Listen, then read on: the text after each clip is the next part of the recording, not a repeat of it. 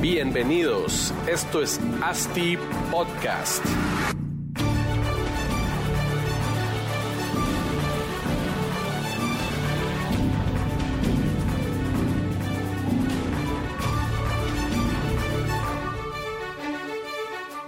Hola, hola, bienvenidos a todos a otro episodio de ASTI Podcast, día 2 de la Expo Real Estate Guatemala.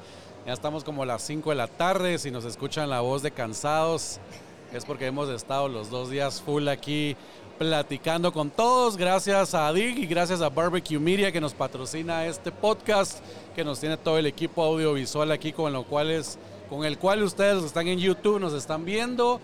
Y si nos están escuchando en Spotify o Apple Podcast, pues ahí, o en Stitcher o en cualquiera de las plataformas, pues Barbecue Media fue quien nos hizo el placer de traer en el equipo. El día de hoy y a esta hora de la tarde tenemos a una crack del desarrollo inmobiliario, de la, industria del real estate, una mujer embarazada de seis meses que vino a Guatemala desde Colombia a deleitarnos de toda su experiencia y hoy la tenemos aquí con nosotros. Shirley Sánchez, bienvenida, ¿cómo estás? Marcos, muchas gracias. Un saludo también a toda la audiencia. De verdad que muy feliz de estar acá nuevamente en Guatemala. Eh, hace un año, sabes que tuve la oportunidad de, estar en este grandioso país por primera vez y, quedé con muchas ganas de regresar. Y bueno, ahora regreso, como tú mencionabas, acompañada. Sí. Eh, sí, eh, embarazo. Pero pues nada, seguir llevando la, la, voz del Proctec es muy importante y poder venir a compartir en estos espacios conocimiento y experiencias creo que es muy relevante para, para, toda la industria. Muchas gracias a ti no, hombre, por gracias. esta invitación. No, y como decía, súper importante hablar, predicar, eh, transmitir esta información sobre el PropTech que realmente es una industria dentro de la industria del real estate que viene a cambiar drásticamente cómo desarrollamos, cómo vendemos, cómo hacemos marketing, cómo comercializamos, cómo todo, porque realmente la industria eh, es como de la Edad Media, ¿verdad? Todavía trabajamos como que estuviéramos en la Edad Media, como si fuéramos egipcios, cero tecnología. Creo que Latinoamérica está en pañales en tema de uso de tecnología. Nosotros usamos un poco en ASTI, pero vamos a ver que, seguro no es mucho. Pero aquí tenemos a Shirley que nos viene a apoyar a, hablarnos un poco de ese tema. Entiendo que sos la CEO de Colombia PropTech, que ya es una asociación pues de referencia en Latinoamérica, ¿verdad? Contanos un poco de cómo, cómo han crecido, cuándo la, genera, cuándo la crearon, a raíz de qué la crearon, cómo te metiste en este mundo PropTech.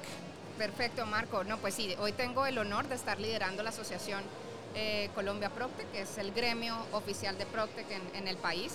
Y fuimos en su momento la primera asociación que se crea en toda Latinoamérica, así que eh, creo que fue un reto bien grande porque pues no teníamos eh, un referente en la TAM para estar viendo cómo sería el camino. Nuestros referentes básicamente fueron otras organizaciones en Europa eh, que estaban ya conformadas y a partir de ahí fue ver que esa tecnología, esa transformación digital efectivamente iba a llegar en algún momento a nuestra región y efectivamente a nuestro país.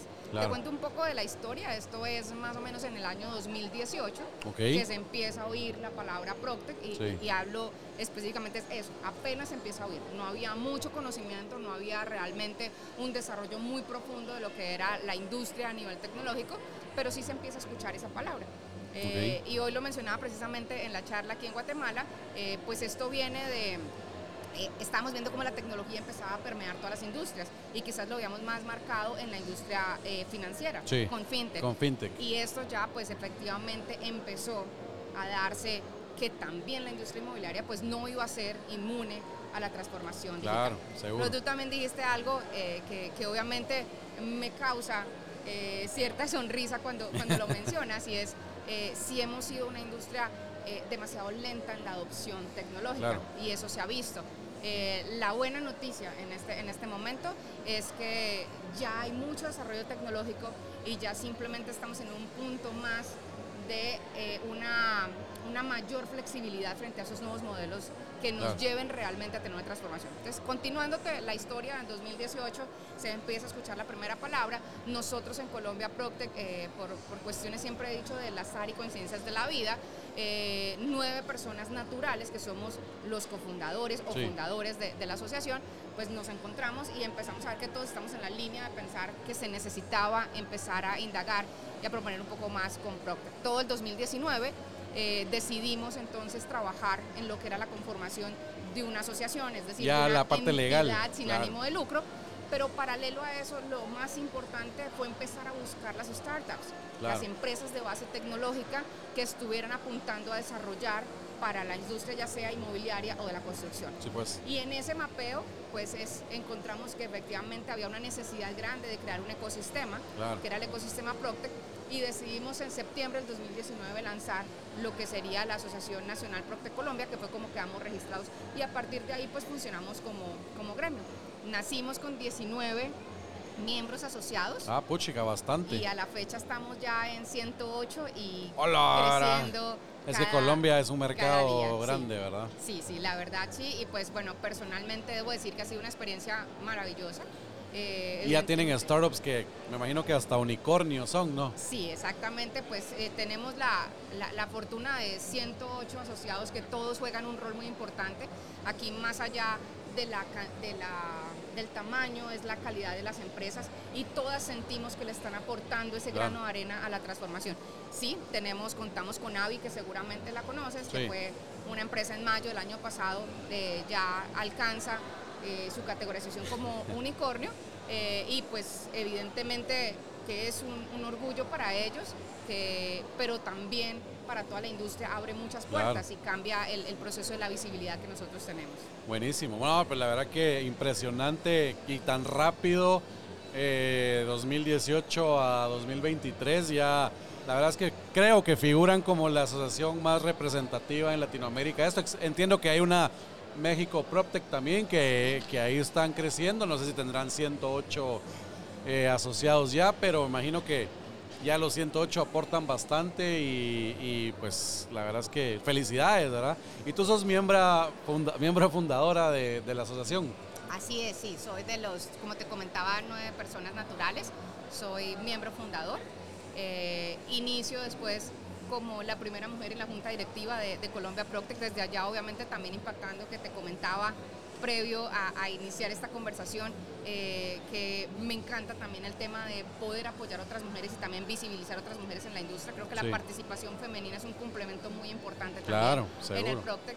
Entonces, desde ese lado, fui la primera mujer en junta y estando en la junta directiva, eh, pues es cuando paso al cargo que tengo en este momento. Eh, actualmente la, la CEO y pues liderando el, el crecimiento y el fortalecimiento de esta asociación tan importante. Buenísimo, no, felicidades otra vez y, contanos un poco de tu día a día, que como, como CEO de, Colombia PropTech, ¿qué, qué, cuál es el día a día de Shirley Sánchez predicando sobre PropTech? Bueno, es un día a día muy interesante. Eh, evidentemente, mm, apenas me levanto, tengo unos momentos como de oración y después de pensar en lo que viene de, la agenda, ¿no? Esos, esos pendientes que quedan, pero también esas tareas que tenemos en el día a día eh, la estructura como tal de comunicarme con el equipo, eh, todos los días tener un contacto con ellos de ver cómo están pasando y también una comunicación con los asociados.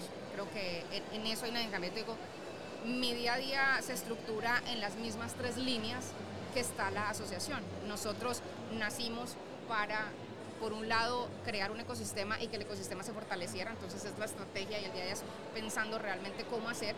Sobre todo creo que, Marcos, si tú lo sabes o toda la región, pues estamos atravesando en este momento por unas, unas, épocas de muchos retos. En el caso colombiano no somos la excepción. Tenemos también una estructura tanto interna como externa que nos está eh, digamos que enfrentando a un panorama bien, bien retador día a día y pues el día a día realmente pasa para mí en ese, en ese modelo, ¿no? De, pensar cómo poder sortear todos esos momentos. La otra línea también el trabajo que nosotros tenemos es el tema de educación. Eh, soy una apasionada por la educación. Eh, parte de lo que te comentaba de transmitir conocimiento, creo que es eso. Creo que lo más valioso de adquirir el conocimiento es cuando tenemos la oportunidad también de transmitirlo. Si nos quedamos con el conocimiento, pues al final creo que estamos perdiendo ese, ese, valor. Entonces, también pasa de cómo seguir llevando. Una parte de, mi agenda diaria también es cumpliendo una agenda de conferencias Claro. o de también soy docente, entonces también cumpliendo esa transmisión de conocimientos y obviamente impactando en la línea de la educación. Y el otro es un tema regulatorio, El tema de eh, una política favorable. Entonces también muy pendiente eh, de esos movimientos que en algún momento Bu- podrían llegar a generar una política tipo que, que sea permisiva con la tecnología y que apoye a... Exactamente, yo siempre lo he querido mencionar que es como tener unos semáforos verdes, ¿no? Que efectivamente habiliten. Sabemos que la tecnología va mucho más rápido que la regulación. Sí. Entonces, en ese, eh, en ese 1, 2 o 3 que la tecnología no puede correr porque la regulación efectivamente no, No está deja. en este momento eh, condicionada a, a- a esa nueva, a esos nuevos retos tecnológicos, pues efectivamente es lo que nosotros empezamos a mapear, ¿no? Claro. Estar muy pendiente para poder con estrategias o con movimientos tener ese, eh, ese momento. Antes de, de- de estar en embarazo, pues jugaba tenis. Ese también era algo de, de mi jornada, sí, que me gustaba mucho. Ya con seis meses y medio Ya no. tocó, tocó Ya no se dejar puede. El, tocó dejar el tenis. Sí camino bastante, Claro. camino mucho. eh, y bueno, y, efectivamente tratando de mantener también momentos de espacio, como te decía, de, de pensar, de poder con estrategia, comunicación con el equipo y atención al 100% a todos los asociados. Escucharlos a ellos es lo que hace que la asociación qué- vaya por qué el necesitan. buen camino. Así. Interesante que mencionas el, todo el tema de, de, no sé, gestionar alguna, algún cambio en leyes para el beneficio de, pues, de sus asociados.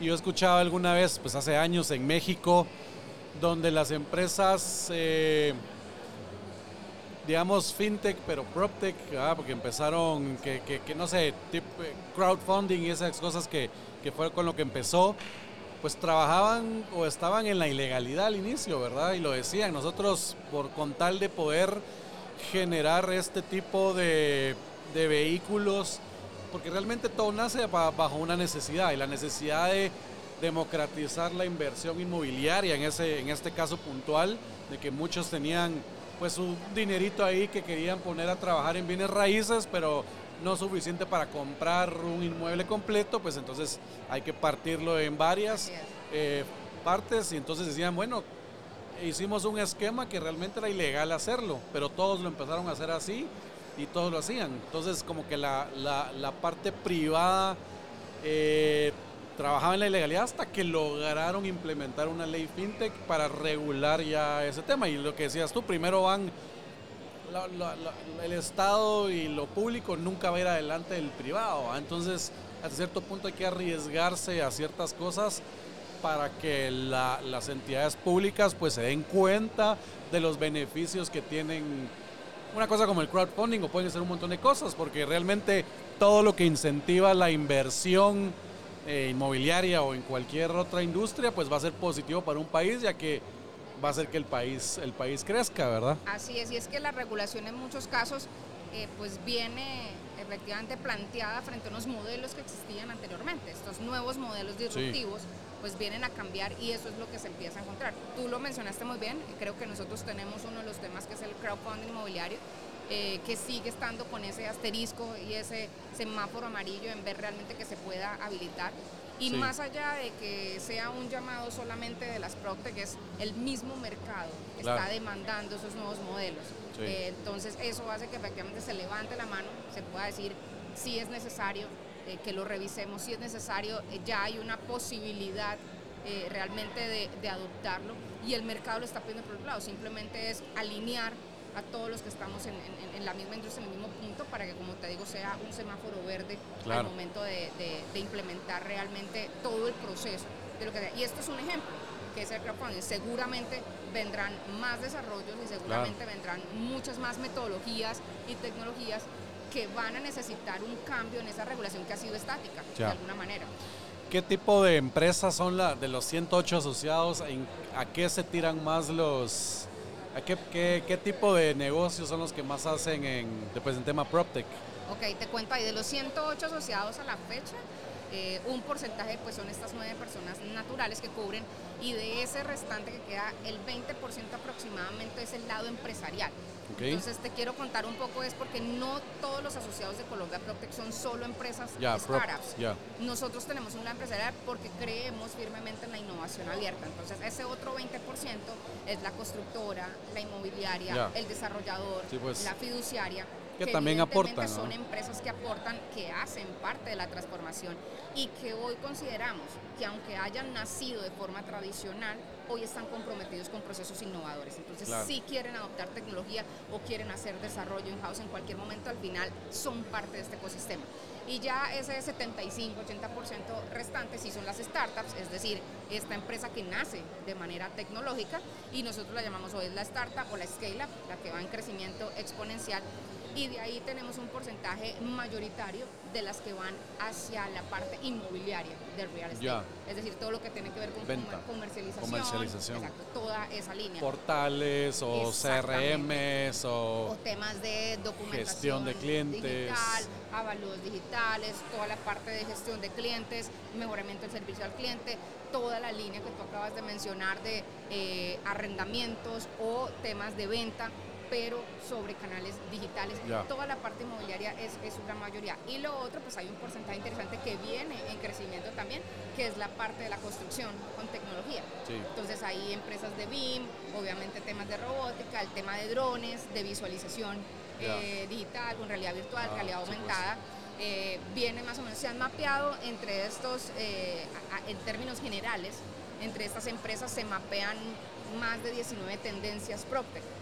Entonces ahí lo que tenemos, portales, eh, los marketplaces, eh, la realidad eh, virtual, la realidad aumentada, domótica, IoT con drones, pues, todo el tema de Big Data y analítica. En estos son 19 más o menos las tendencias que se mapean. Algunas son muy de la línea hacia la construcción y otras pues tenemos que pueden impactar dependiendo del desarrollo hacia cualquiera de las dos verticales. chicas, son bastantes, bastantes líneas. 19, no me hubiera imaginado, pensaba tal vez unas 10, 11, pero, pero sí son, son bastantes. Guatemala todavía no tiene una asociación PropTech, ¿verdad? Y yo creo que Guatemala en sí, bueno, que se pudiera hacer, pero pero en hasta algún punto creo que como región Centroamérica pudiera ser una Centroamérica PropTech. ¿Qué me dirías tú para como cuáles son los pasos que ustedes tomaron? Eh, ¿Qué se necesita para poder establecer una, una asociación como tal y darle el empuje que se necesita para llegar al nivel que ustedes están? Marcos, excelente pregunta, me encanta. He tenido la oportunidad también de estar eh, con otros países que han querido también gestar y aprender un poco de la experiencia que hemos tenido. Eh, entonces me encanta compartir cómo lo iniciamos. Mi primera recomendación evidentemente es que hay, hay que mapear. Hay que mapear empresas de base tecnológica que efectivamente existan para de esa manera saber que estén funcionando si tenemos un ecosistema eh, por crear o, qué es lo que tenemos que hacer en el pues. ecosistema. Y también hay otra línea que, eh, que, creo que es muy importante resaltar y es que más allá de la creación de la asociación y digamos que todo lo que conlleva obviamente por estructura de manejo, eh, ese ecosistema es lo que hay que mantener y fortalecer. Y ese ecosistema tiene que ser un encuentro no solamente de tener las empresas de base tecnológica, porque fue lo que nosotros mapeamos, encontramos empresas de base tecnológica, pero rápidamente también es ver que si se tienen también solo las empresas de base tecnológica, pero no hay una industria que adopte esa tecnología, pues. nosotros estamos en un punto realmente frío de transformación. Entonces eso, creo que es, es más allá de, de, la conformación de una asociación, que creo que es algo que se da en, en, el tiempo, en el momento, es la conformación del ecosistema. Claro. Encontrar qué empresas nacen de base al proveedor y al, y, al cliente. a la industria y empezar a decirle a la industria por qué debe ser parte de esa transformación. Y capacitarlos, ¿verdad? sacarlos de la ignorancia, que realmente es a los desarrolladores, decirles, miren, aquí hay 20, 30 empresas que les va a eficientarse el día a día de, de su trabajo, porque pues la tecnología va a evitar que tengan a siete pelones llevando un Excel y que se van a estar confundiendo a cada rato, sino aquí está este software que les va a apoyar y solo una persona lo va, lo va a llevar, digamos, ¿verdad? y en esta línea, Marcos, interesante que en parte del ecosistema creo que lo primero es entender que la, la tecnología llega, que creo que, y eso no, nos pasó a nosotros en Colombia y por eso siempre lo, lo transmito, es lo primero hay que quitar el miedo a que Proctec llega para desaparecer la otra industria, Claro. para eso no es así. Realmente Proctec llega para que esas herramientas sean eso, esa es la palabra, herramientas tecnológicas que vienen a ayudar y apoyar ese trabajo que ya se Sí. tiene desde la industria tradicional. Lo que siempre digo yo es que la, tal vez la tecnología sí va a eliminar un par de puestos, pero cuando todo el mundo esté al mismo nivel tecnológico, se va a necesitar otras capacidades que solo la que gente también lo, van, lo va a tener que hacer y entonces se van a generar nuevas, se van a necesitar nuevas aptitudes, nuevas habilidades dentro de la misma industria que, pues, que tampoco lo puede hacer una máquina, ¿verdad? Yo me atrevo a mencionarlo de otra manera y no es como se va a eliminar. Yo sí creo que lo que ha pasado es que nos está colocando un reto muy grande de transformación y es un- una transformación de nosotros Claro. como seres humanos dentro Sí. de la empresa. Esto nunca va a cambiar, yo también lo mencionaba en, en- en la charla y en la conferencia. Eh, este es un sector de seres humanos Sí, y eso nunca va, Nunca va a cambiar. cambiar. claro. Entonces hay que entender la tecnología como herramienta de apoyo. A menos que el chat GPT nos quite el trabajo. nos hay, que quite a todos. aprender a, hay que aprender a llevarlo con el ChatGPT, a, a saber trabajar juntos. Entonces es como ver esa tecnología, cómo puedo yo eh, verlo como esa herramienta que me ayude en procesos que una máquina sí los hace mejor Claro, y que no me quita a mí el tiempo para esas tareas que son tan rutinarias y que yo sí puedo aprovecharlo con mis habilidades humanas. Entonces creo que es eso, humanizar la parte de la tecnología y entender que hoy, tenemos un reto muy grande frente a tiempos. sí. Hoy tenemos un reto muy grande y, la, y al final la tecnología viene eso, a optimizar costos, tiempos y recursos. Entonces, Claro. si a mí al final la tecnología me da un tiempo, por ejemplo, con el, eh, eh, me da un espacio de tiempo en el que yo pueda cumplir porque la gente está siendo muy exigente. El usuario final del real estate es muy Sí, exigente. súper Y exigente. quiere respuestas inmediatas. Claro. Eso yo lo puedo hacer por medio de la tecnología. Sí, pues Por el automatizar. otro lado, en un cierre, por el otro lado, en una comunicación, esa parte humana no se ve. Entonces, el gran reto al final es eh, que sí nos, sí nos está haciendo una invitación a transformarnos, Claro. a transformar nuestras labores diarias en unas labores mucho más eficientes para, para la industria. Y con esto, cuando nos transformamos, que eso sí es un, es un más, yo digo, si no te transformas vas a desaparecer. ahí sí. Seguro, ahí sí, Pero, pero es eso, ¿no? nos está condicionando, nos está sacando de la zona de confort claro. para aprender a llevar esta, esta nueva vida de un mercado que es súper variable y que se está moviendo continuamente. Que siempre ha sucedido, ¿verdad? Cuando entró la computadora, pues antes dibujaban planos a Así mano, hubo una computadora, ahora se dibujaba en computadora, no quiere decir que el humano dejó de existir porque la computadora hacía, o sea, siempre va a ser, ah, hay que adaptarse, va, Creo adáptate que o muere. los cambios son un poco más rápidos. ¿no? Más rápido, más he dicho, drásticos. te puedes acostar hoy con una idea y mañana te levantas y queda. Entonces, Y sí viene mucho más acelerado y por eso es mucho más importante estar muy, muy preparados para esos cambios tan rápidos que vienen en la industria. Shirley, y contame, hay un paradigma, digamos, con este tema de empresas, porque les llaman startups, ¿verdad? Cuando la palabra startup, pues viene, me imagino que de Silicon Valley, cuando empezaron y decir, como que todo el mundo piensa que son empresas que no el fin primordial es hacerlas rentables, sino escalarlas para luego salir de ellas en un momento que ya su, su valorización es, es- es un número muy alto y ahí es el éxito de, la- de las empresas, ¿verdad? A mí, a mí me genera un poco de, de problema pensar, porque yo pues yo soy empresario, pero realmente decir voy a generar una empresa que no genere dividendos, que no, que no sea rentable, ¿verdad? Que no sea autosuficiente durante N cantidad de años solo porque la voy a vender, no, no, no me hace clic, ¿verdad? Entonces, no sé si, si, si las startups o las empresas de Colombia todas tendrán un, fin como ese de que se venda y que la compre Amazon o Jeff Bezos que invirtió en una mexicana y que la compre alguien por ahí o que inviertan cada vez más dinero o son empresas que, que sí buscan que sí lo usan como negocio que me voy a quedar pues ejecutando esta en esta empresa operándola x cantidad de tiempo y pues va a ser mi patrimonio también verdad Es muy interesante el, el punto en el que hemos llegado con esta pregunta. Yo te voy a hablar totalmente desde mi percepción. Claro. O sea, si es, sí, efectivamente el concepto hace, hace, hace unos años de la startup es ese crecimiento eh, un escalamiento pero exponencial, Sí. un, un crecimiento donde al final haya una inyección de capital bastante grande y que al final, como tú dices, pues los números sean rojos y corres en rojo con una expectativa que en cierto número de años pues tú tengas un, un éxito o al final tengas una empresa que efectivamente por primera vez empieza a, a generar, generar. ese panorama de rentabilidad.